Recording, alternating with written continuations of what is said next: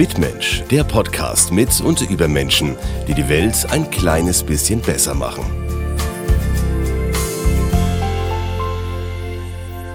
Herzlich willkommen zu Mitmensch, dem Podcast des Evangelischen Medienhauses in Bayern. Mein Name ist Elke Zimmermann.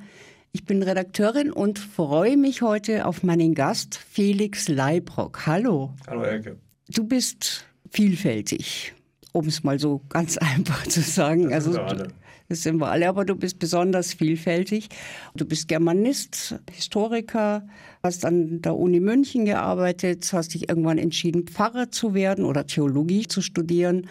Du schreibst die Libretti für Musicals, schreibst Bücher, die ein ganzes Regal füllen und bist Chef der evangelischen Erwachsenenbildung in München. Aber ich ähm, habe jetzt bei den Recherchen einen Satz gefunden und da hätte ich gerne eine Antwort drauf. Ich war in der Schweiz, als ich die Landeshauptstadt verließ, hatte ich Burnout. Was ist so schlimm an Bern? Nein, das ist nur wegen des Wortspiels. Das ist gar nicht inhaltlich äh, zutreffend. Ich fand das Wortspiel ganz schön. Also da steckt nichts weiter dahinter. Na doch, vielleicht schon. Man verlässt ja jede Stadt auch mit einem gewissen Melancholie und in der Schweiz, das war eine schöne Zeit, war ja ein Jahr nur. Da habe ich aber viele schöne Begegnungen gehabt. Insofern war es ein bisschen Burnout, Burnout. Felix Leibrock ist unser Mitmensch im September. Felix, du hast ja unglaublich viel Energie, bist sehr aktiv in den Social Media. Gefühlt alle Jahre erscheint ein neues Buch von dir, jetzt wieder eins. Und da steht dabei, es ist bisher dein persönlichstes. Vermutlich, ja. Also ich schreibe ein Buch im Jahr, das ist so die Regel. Und dieses Jahr wäre jetzt keins erschienen, obwohl ich eins fertig habe, ein neuer Krimi. Und ähm, ich habe so ein Thema gehabt, was mich schon lange beschäftigt. Und das habe ich jetzt in ein Buch gebracht, das jetzt nicht über einen großen Verlag läuft, sondern über Books on Demand, aber ist halt auch unkompliziert und relativ schnell zu machen. Und genau, das ist schon sehr persönlich, weil ich selber äh, von großem Glück gesegnet bin. Ich hatte vor einem Jahr eine Sehkraft auf einem Auge von 2% und jetzt habe ich dort 100%. Und das ist ein einziges Wunder. Und das spielt da ein bisschen mit hinein in dieses Buch. Der Titel heißt Der Mond macht keine halben Sachen. In der Beschreibung geht es um einen jungen Burschen, der seine äh, Ursprungsfamilie verlässt und sich adoptieren lässt. Was hat es mit deinem Augenlicht zu tun? Naja, diese, diese An, dieser Impuls, der kam tatsächlich von einer realen Begebenheit. Ich äh, unterrichte ja bei der Bayerischen Polizei, bei der Bereitschaftspolizei äh, Berufsethik und wir haben da immer so einen Begrüßungstag für die neuen Polizeischüler und man, man hört da die unglaublichsten Sätze die unglaublichsten Geschichten, also was junge Menschen schon erlebt haben. Und einer war dabei, der hat mir eine Geschichte erzählt oder uns, vielmehr in der Gruppe, wo ich dachte, das ist schon sehr hart. Ähm, eben ein, ein 18-Jähriger, der gesagt hat, ich habe so eine schlimme Eltern, so einen schlimmen Bruder in dem Falle. Ich sag mich von denen los und zwar nicht, ich gehe jetzt zum Studium und komme dann nur noch einmal im Jahr oder so äh, nach Hause, sondern ich äh, gehe weg und suche eine Familie, die mich adoptiert und tue meine komplette äh, Existenz so verändern, dass meine Eltern mich auch nie wieder finden werden. Also in, in dieser Härte ist es eigentlich unglaublich, äh, dass das jemand so entschieden macht und ähm, das hat mir der Bruder eben erzählt und das ist so der Aufhänger auch in dieser Geschichte. Und dieser junge Mann, äh, der sich nun von seiner Familie lossagt, der hat einen schweren Unfall und braucht plötzlich ein Transplantat zum Überleben. Und geeignet sind an erster Stelle die Blutsverwandten, sprich die Eltern und in dem Falle bei mir jetzt äh, die Schwester. Ähm, und die Frage steht ja, werden die das tun? Werden sie einem, der fünf Jahre jetzt weg ist, der sich nie wieder gemeldet hat, der sich komplett verabschiedet aus der Familie, wird er das tun? Was meinst du, Elke? Wird er das, werden die Verwandten das tun? Die Schwester schon. Aber es wird natürlich schon eine ziemliche Diskussion sein. Mhm. Und wenn die Schwester jetzt gerade äh, Familie gründet und auf Nachwuchs hofft, und dann wäre es doch schon schwieriger für die Schwester, oder? Weil mhm. dann nur mit einer Niere und wenn das eigene Kind mal vielleicht eine bräuchte und so. Ja, also es ist jedenfalls, dieses, im Grunde geht es ja um das Thema Familie und äh, wie zu sagen, wie stark ist diese natürliche Bindung innerhalb einer Familie. Das ist etwas, was mich schon immer interessiert. Ähm, gibt es da so etwas, was größer ist als alle persönlichen Verletzungen, dass die Familie dann doch irgendwann irgendwie zusammenhält? Oder bricht sie dann doch irgendwann auch auseinander und es gibt gar keine Verbindung mehr. Das äh, versuche ich in dem Buch zu behandeln. Und ähm, ja, der Titel, äh, der kommt natürlich aus dem Kontext von Matthias Claudius äh, mit seinem berühmten Mondlied, wo er ja beschreibt, äh, dass man in einer der Strophen, dass man eben den Mond auch nur halb sieht und wir ihn dann belachen und sagen, naja, der ist ja nur halb und äh, so ist es halt auch beim Menschen. Man sieht immer nur die Hälfte vom Menschen und denkt, so ist der Mensch. Aber jeder Mensch hat auch noch eine andere Seite und die zu entdecken ist oft so schwierig. Und deswegen gibt es ja auch so viele äh, Konflikte, in denen es nicht vorangeht, weil man immer nur den Menschen reduziert auf die eine Seite und sagt, der ist so oder die ist so. Und dann muss ich dagegen halten. Aber ich glaube, in jedem Menschen steckt auch irgendwo was Gutes, wenn es das Schlechte nach außen gekehrt ist oder umgekehrt. Wann kommt das Buch raus? Das kommt Anfang September. Du bist jetzt gerade frisch zurück aus Berchtesgaden. Ja, äh, das war schön. Du hast äh, dort als Urlauberseelsorger gearbeitet und äh, ich habe auch äh, irgendwo gelesen, dass das immer deine Zeit ist, wo du deine Bücher schreibst. Genau. Was gibt's Neues? Naja, es kommt ja im Krimi im nächsten Jahr wieder Mord auf dem Königssee. Da sterben sechs katholische Priester. Da habe ich mich jetzt mal darum gekümmert, einen Veranstaltungsraum zu finden, weil ich gesagt habe, das tue ich meinen evangelischen Kollegen nicht an, dass man so, so ein Krimi dort in der Kirche vorstellt. Die haben es mir zwar angeboten, aber ich möchte auch keine ökumenischen äh, Verstimmtheiten erzeugen und äh, habe da jetzt wahrscheinlich auch einen Ort gefunden, äh, wo ich das in Berchtesgaden vorstelle, aber ist ja nicht nur dort. Also das kommt im Mai. Und dieses Mal habe ich zum ersten Mal nicht ein Buch geschrieben, sondern ich habe mir überlegt, was ich für ein Buch schreibe. Dieses Privileg habe ich mir sonst in dieser heiligen Zeit im, als Urlauberseelsorger, wo ich ja viel Zeit habe, äh, habe ich mir dieses Mal genommen, zu überlegen, was, aber da kann ich jetzt noch nicht sagen, was es wird. Dann können wir gespannt sein. Hast du es im Überblick, wie viele Bücher es von ja. dir jetzt schon gibt? 24 in 24 Jahren. Das habe ich jedes Jahr so beibehalten irgendwann wird es ja zur Gewohnheit und man kriegt dann schon Entzugsprobleme, wenn man dann mal nichts hätte. Und dadurch, dass ich auch die Genres immer mal gewechselt habe, ist es dann noch nie langweilig geworden. Also ich könnte mir jetzt nicht vorstellen, nur noch Krimis zu schreiben oder nur noch äh, Bücher mit seelsorgerlichem Hintergrund oder so Textbildbände habe ich am Anfang ja auch gemacht beim Rosaner Verlagshaus. Ähm, muss schon immer ein bisschen Wechsel sein. Ich möchte mich mit dir gerne über Krimis unterhalten. Krimi ist ja so ein Genre, das unglaublich gut ankommt. Ich muss gestehen, ich lese keine mehr, weil ich habe das Gefühl, ich habe schon so ziemlich alles durch. Aber es ist eine andere Geschichte. Was ist so spannend dran, Krimis zu schreiben? Also ich glaube, ich tue das ja auch als Pfarrer, äh, obwohl ich keine christlichen Krimis schreibe. Aber ich glaube, man kann von Krimi etwas lernen, was der Kirche abgeht, nämlich spannend zu sein. Ähm, wenn ich so im Kreise meiner Kinder äh, irgendwie das Thema Kirche anspreche, ist die häufigste Reaktion gar nicht so Widerwillen oder Abneigung oder Desinteresse, sondern äh, Langeweile. Also warum soll man da hingehen? Das ist doch zum Einschlafen. Und äh, ich glaube, man kann von Krimi sehr viel lernen, wie man spannender schreibt, äh, spannender predigt, spannende Gottesdienste auch aufbaut. Äh, ich habe es noch nie erlebt, dass jemand nach dem Gottesdienst rausgegangen ist, gesagt hat, boah, das war so spannend, ich halte das gar nicht mehr aus bis nächsten Sonntag. Aber so sollte es ja eigentlich sein, dass wir so, so Formate haben, in denen die Leute es nicht aushalten können, wenn sie nicht wieder hinkommen. Und im Moment ist es ja, glaube ich, doch eher so gegenteilige Richtung oder oft gegenteilige Richtung.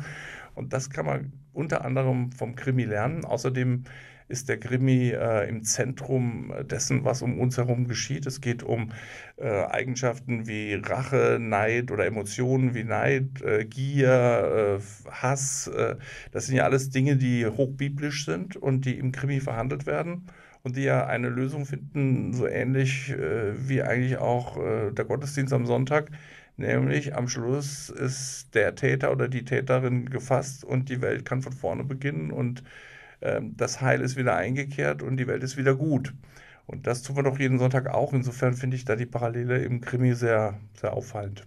Schreibst du dann deine Predigten auch wie ein Krimi? Also nicht wie ein Krimi unbedingt, aber eine gewisse Spannung soll sein. Ich habe das ja gelernt von einem älteren Pfarrer, der mich da sehr geprägt hat, dass man zumindest am Anfang eine Story ähm, erzählt ohne das Ende dann halten die Menschen wenigstens bis zum Ende hoffentlich durch der Predigt, weil dann kommt ja die Auflösung. Und äh, das mache ich zum Beispiel ziemlich oft. Dass du, wenn, wenn, du so willst, ist es ein kleiner Krimi, aber es fehlt ja dann äh, vielleicht auch das Gewaltverbrechen, sondern es gibt ja auch andere Geschichten, die man anfangen kann. und noch nicht beendet gleich. Deine letzten zwei Krimis, die schon veröffentlicht sind, spielen schon im Berchtesgaden. Ein dritter kommt, einen vierten hast du in Planung. Du hast aber auch Weimar-Krimis geschrieben, ähm, warst auch Pfarrer in, in Weimar, warst da auch Stadtkulturdirektor. Ja. Nimmst du deine Umgebung immer so wahr, dass du dann die Geschichten, die es da so gibt, zu, zu, neuen Geschichten verarbeitest. Ja, davon, davon, lebt man ja letztlich. Man muss ja, man kann ja nicht ähm, alles komplett frei erfinden. Man braucht ja auch irgendwie vielleicht so eine Analogie in, in dem, was man so lebt. Und das, da ziehe ich mir schon die Themen raus. Ich habe das auch gelernt von Pastor Pilgrim in Schwerin, ähm, der das damals äh, in die Gottesdienste reingebracht hat. Und ich mache das im Grunde genommen ja auch bei meinen Predigten so. Ähm, ich kann das nur nicht mehr so, wie ich es als hauptamtlicher Pfarrer gemacht habe.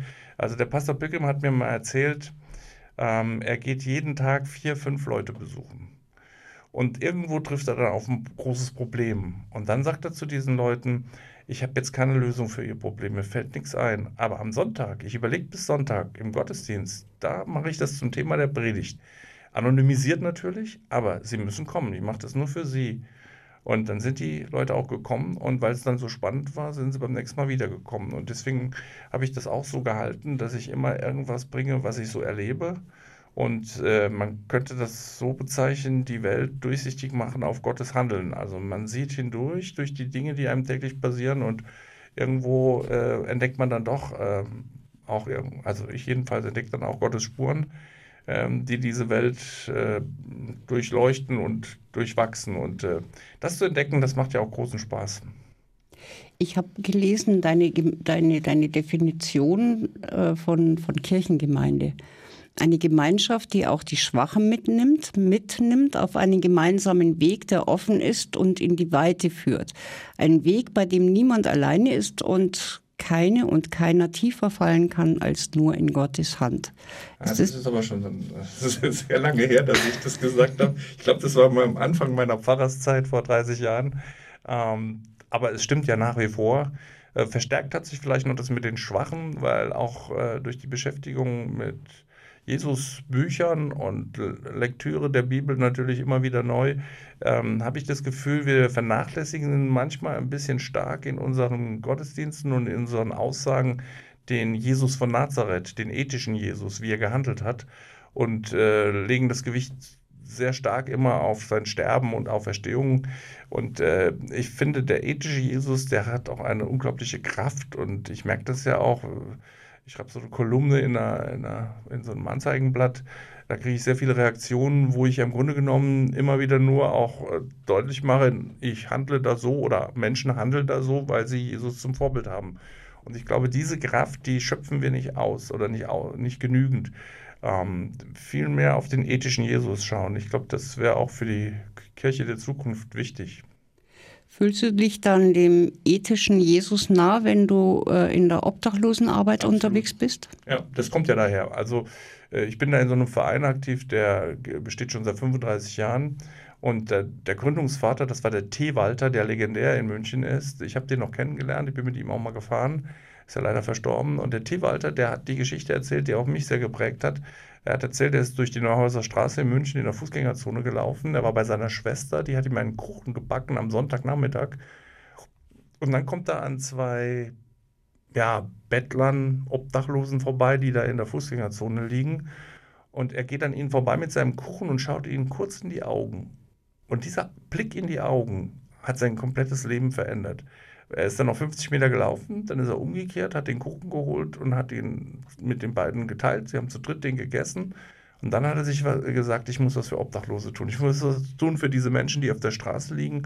Und ähm, irgendwie hat ihn das so geprägt, dass er eben einen tollen Verein ins Leben gerufen hat, der bis heute jeden Abend äh, für Obdachlose ausfährt. Und äh, da bin ich halt einer von vielen. Wir sind, glaube ich, 40 oder ja, vielleicht sogar 50 Immer zu zweit fahren wir und dadurch wird das ganze Jahr abgedeckt. Fahren wir bestimmte Stationen im Münchner Stadtgebiet an und bringen Obdachlosen Tee und Boote, ein bisschen Kleidung manchmal, wenn es nötig ist in Notfällen. Und das ist etwas sehr Erfüllendes. Ich mache das sehr gerne auch und habe auch richtige Freundschaft mittlerweile unter den, mit den Obdachlosen, mit Einzelnen und kenne ihre Biografien und äh, bin da oft auch äh, emotional oft sehr angefasst, weil ich das auch manchmal sehr traurig finde, dass sie jetzt äh, so, so am unteren Ende der Gesellschaft sind und eigentlich in die Mitte der Gesellschaft mit ihren Ideen, ihrer, ihrer Kreativität äh, da hineingehören. Die Obdachlosigkeit oder Wohnungslosigkeit ist ja was, was du aus eigener Erfahrung kennst, sogar gerade aus München. Äh, du hast eine Zeit lang ähm, keine feste Wohnung hier gehabt und wie äh, war das für dich dann so der Punkt, wo du da mehr gesehen hast, wie hoch, wie groß das Problem in München ist? Ja, also ich war damals äh, nicht obdachlos, aber wohnungslos. Das heißt, ich habe immer gewechselt, möblierte Zimmer, habe am Wochenende ja ein Zuhause gehabt. Also das ist auch nochmal ein großer Unterschied. Ich will mich da gar nicht irgendwie vergleichen mit wirklich Obdachlosen. Aber so ein Stück weit hatte ich diese Erfahrung dann schon gemacht äh, und es gab dann eine Zeit, wo ich auch kein möbliertes Zimmer hatte und nicht wusste, wo soll ich jetzt eigentlich wohnen und habe dann gedacht, wir haben so eine Notfallliege im Büro mitten im Zentrum. Ich muss vorübergehend im Büro übernachten, aber da gab es keine Dusche. Und meine Kinder haben gesagt, naja, Dusche kriegst du eigentlich nur im Fitnessstudio. Und dann habe ich mich zum Fitnessstudio angemeldet und äh, das hat ganz neu eröffnet in der Nähe vom Hauptbahnhof. Und morgens um sechs bin ich da rein habe dann pro forma auch ein bisschen was an den Geräten gemacht und dann gehe ich in die Dusche und dann geht die Dusche nicht. Und dann war das äh, natürlich schlecht, weil ich war geschwitzt und musste in die Arbeit und habe keine, keine Duschmöglichkeit. Und dann habe ich mich Ende dem Hauptbahnhof, kann man ja auch duschen und bin dann dort in den Hauptbahnhof verschwitzt in Joggingklamotten und mir kamen die ganzen Erfolgreichen äh, entgegen mit Köfferchen und Kostüm und Anzug. Und ähm, ich bin dann in dieses öffentliche in diese öffentliche Toilette, wo man äh, für sieben Euro duschen konnte, aber es war alles verdreckt, versifft. Und da habe ich gedacht, jetzt bist du ganz unten. Und das Gute ist ja, wenn man ganz unten ist, da kannst du ja nur noch aufwärts gehen. Und in der Tat am nächsten Tag hat dann die Dusche schon mal funktioniert im, in dem Fitnessstudio. Und ein halbes Jahr später habe ich dann irgendwann eine kleine Wohnung gefunden und das war dann auch äh, wirklich eine tolle Befreiung. Vor allem dieses Gefühl, dass man eine Tür von innen verschließen kann und weiß, jetzt bin ich allein in diesem Raum oder in dieser kleinen Wohnung. Ähm, da äh, bin ich ganz ungestört. Dieses, diese Privatsphäre, die habe ich da eigentlich erst kennengelernt, weil vorher war das so selbstverständlich. Und äh, Obdachlose haben das nicht. Die haben keinerlei Schutz vor der Öffentlichkeit. Äh, das fängt an mit, äh, mit Toilette, über Schamgefühle, an öffentlich gesehen zu werden ähm, alles mit sich schleppen zu müssen, nichts irgendwie wegtun zu können, also auch die Unterlagen, Dokumente, die sie ja auch haben.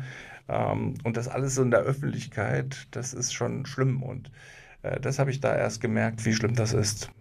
Wie könnte man, man da äh, helfen? Also Wohnungen für alle? Ich kenne sehr viele, die nichts lieber als eine Wohnung hätten. Äh, und auf dem Münchner Wohnungsmarkt ist das halt sehr schwierig.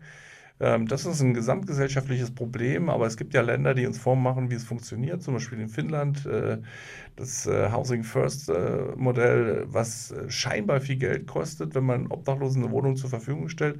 Aber Obdachlose kosten den Staat ja auch Geld, wenn sie obdachlos sind. Und äh, außerdem äh, haben wir ein Grundgesetz mit Artikel 1 und die Würde des Menschen, die wird ja nun extrem angefochten, wenn man in der Öffentlichkeit liegt und, und auf dem Boden ist, wo die Ratten rumlaufen. Insofern glaube ich, haben wir da schon auch eine Verpflichtung als Staat und als Kirche natürlich auch, dass wir die Würde dieser Menschen wiederherstellen. Und neben der gesamtgesellschaftlichen Ebene gibt es eine ganz äh, individuelle Ebene. Äh, ich werde oft gefragt, ja, wie soll ich mich den Obdachlosen gegenüber ver verhalten? Ähm, ich sage dann immer ganz natürlich, einfach hingehen, sie fragen, ob sie was brauchen. Die freuen, die meisten freuen sich, wenn man sie anspricht. Und was was ganz Besonderes ist, äh, das ging bei Corona dann nicht und war ein echter Verlust, wenn man jemandem die Hand gibt, ähm, weil das kennen die gar nicht, Körperkontakt. Und bei unserem Bus, mit dem wir fahren, war das jedenfalls bis Corona so üblich, dass wir jedem erstmal die Hand schütteln, wenn sie es wollen natürlich. Und viele haben sich darüber gefreut, weil die das gar nicht kennen. Es gab mal, glaube ich, sogar eine Aktion. Äh, da ging es darum, dass man äh, Obdachlosen oder vermeintlich Obdachlosen, äh, dass man die nicht ignorieren soll, sondern zumindest anlächeln, zumindest wahrnehmen ja. Beim Vorbeigehen. Einfach um ihnen diese Persönlichkeit und diese Würde zurückzugeben. Ist ja. das mal ein Ansatz? Ja, auf jeden Fall. Also ich kann das noch konkreter machen. Ich habe eine junge Polizistin erlebt, die war bei uns auch in der Ausbildung da bei der Polizei und die hat dann in München in der Innenstadt ihren Dienst begonnen und die habe ich mal gesehen, wie sie ähm, eine ganze Familie, obdachlose Familie, die in so einem Geschäftseingang gelagert hat, ähm, die mussten da morgens wieder weg und wie sie die aufgefordert hat. Und sie hat etwas getan, was viele Menschen gesehen haben und was ich ganz stark fand, nachdem die Eigensicherung und so weiter natürlich alles äh, vorhanden war. Sie ist in die Knie gegangen, die Hocke, und hat mit ihnen gesprochen auf Augenhöhe. Und das ist ein starkes Zeichen. Ich komme, weil ich selber habe das auch immer falsch gemacht, äh, aus meiner jetzigen Sicht.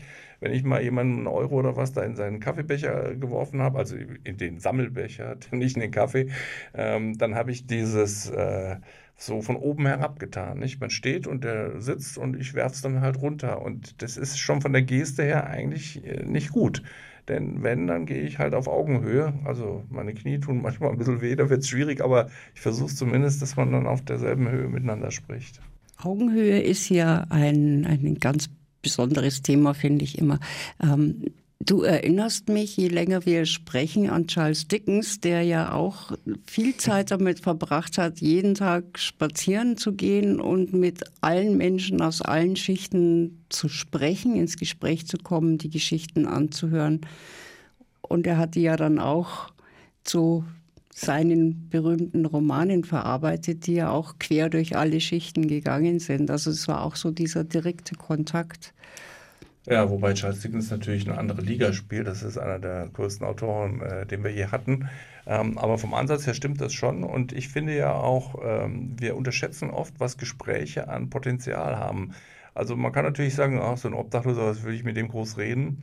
Ähm, aber meine Erfahrung ist die, die Heinrich von Kleist äh, im 18. Jahrhundert in einem Aufsatz formuliert hat äh, wo der Aufsatztitel schon alles enthält. Der lautet nämlich von der allmählichen Verfertigung der Gedanken beim Reden.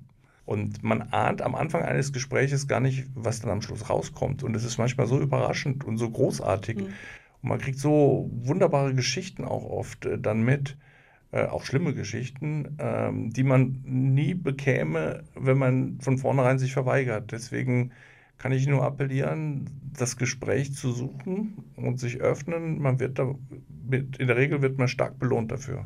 Ist das auch ein Grund, warum du dann irgendwann Theologie studiert hast? Also mit der Theologie war mehr so ein Schlüsselerlebnis. Ähm, ich habe mich dazu entschieden am 9. November 1989. Das ist eines der Daten, wo wir alle wissen, wenn wir da schon gelebt haben, äh, was wir da getan haben. Die Grenzöffnung damals, äh, DDR. Und äh, da habe ich mein Antiquariat in Amberg in der Oberpfalz eröffnet und äh, habe da viel investiert und am Abend hatte ich noch nicht mal 20 Mark in der Ladenkasse. Und äh, da habe ich gemerkt, als ich dann die Bilder von der Berliner Mauer gesehen habe am Abend im Fernsehen, irgendwas machst du da falsch in deinem Leben. Und dann bin ich äh, so in mich gegangen, was hast du denn als Kind, als Jugendlicher vielleicht auch einigermaßen faszinierend gefunden? Und da war schon Kirche und Gottesdienst waren da schon dabei. Und da habe ich dann mich mal erkundigt, ob man in meinem Alter auch noch, äh, also war ich ja dann auch schon 29, ob man da noch Theologie studieren kann und wo und wie die Modalitäten sind. Und das ging auch nur über Umwege und äh, auch, äh, also am Anfang sah es dann nicht so aus. Und dann hatte ich plötzlich die Option, dass ich nach Thüringen gehe und in Weimar Pfarrer werden könnte, wenn ich das Studium mache. Und ähm, das äh, hat mich dann so fasziniert, dass ich das noch durchgezogen habe. Und der eigentliche Motivator waren die Predigten von Albert Schweitzer, die vollkommen schlicht sind. Und wenn man Albert Schweitzer reden hört, ist das ja unglaublich einschläfernd. Also das ist alles andere als spannend. Aber diese Geschichten, wie er den ethischen Jesus in seinem Handeln beschreibt, das hat mir schon damals äh, sehr stark äh, imponiert. Und da habe ich dann gesagt, okay, jetzt versuche ich mal, ob das eine Option wäre. Und hat ja dann mit Gottes Hilfe auch alles geklappt. Heute bist du ein Pfarrer ohne jetzt eine klassische Gemeinde, aber du hältst gerne Gottesdienste und kannst gebucht werden. Ja. Also buchen würde ja bedeuten, ich lasse mich bezahlen. Das ist natürlich nicht so. Ich mache das ja ehrenamtlich, aber ich mache das sehr gerne. Ich gehe gerne in Gemeinden. Ich kenne mittlerweile auch sehr viele Münchner Gemeinden, auch im Umland. Und das ist immer ein Erlebnis zu sehen, wie die Gemeinden da leben, was sie, ja, was sie da sonst so tun. Und ich bin da auch sehr gerne und dankbar, wenn ich da immer mal wieder eingeladen werde. Ich bin dann dadurch auch ein äh, bisschen Kirchenhistoriker äh, geworden, weil ich natürlich immer die Geschichte der Kirchen mitbekomme. Also das macht mir Spaß nicht. Ich meine, es gibt ja nichts Schöneres als Gottesdienst zu feiern, wenn man auch eine tolle Musik dabei hat. Und äh, Bibeltexte auslegen ist für mich das äh, Schönste, was es gibt. Könntest du dir vorstellen, so in, weiß ich nicht, zehn Jahren nochmal was komplett anderes zu machen oder bist du jetzt so zufrieden mit dem, was du machst? Also ich wohne ja in München in der Stadt und ähm, habe schon ein bisschen einen Verlust, was Natur betrifft, was ähm, Engagement für die Umwelt betrifft. Ähm, da kann ich mir vorstellen, dass ich vielleicht da noch was mache. Oder was mich auch immer fasziniert, ist natürlich Musik. Ich kann, bin selber kein guter Sänger, aber ich habe ein paar Instrumente gespielt, aber das ist jetzt auch Geschichte. Aber mich so ehrenamtlich in einen Chor zu engagieren, das könnte ich mir auch vorstellen, weil Musik ist äh, Lebenselixier pur. Dann bin ich gespannt, was vielleicht demnächst in Sachen Musik passieren wird oder auch in Sachen Natur. Felix Leibruck, vielen Dank für das Gespräch. Ja, ich danke, Elke. Mitmensch, neue Folgen gibt es an jedem ersten im Monat. Überall, wo es Podcasts gibt und auf sonntagsblatt.de-mitmensch. Abonniert uns. Mitmensch ist ein Podcast des Evangelischen Presseverbands für Bayern.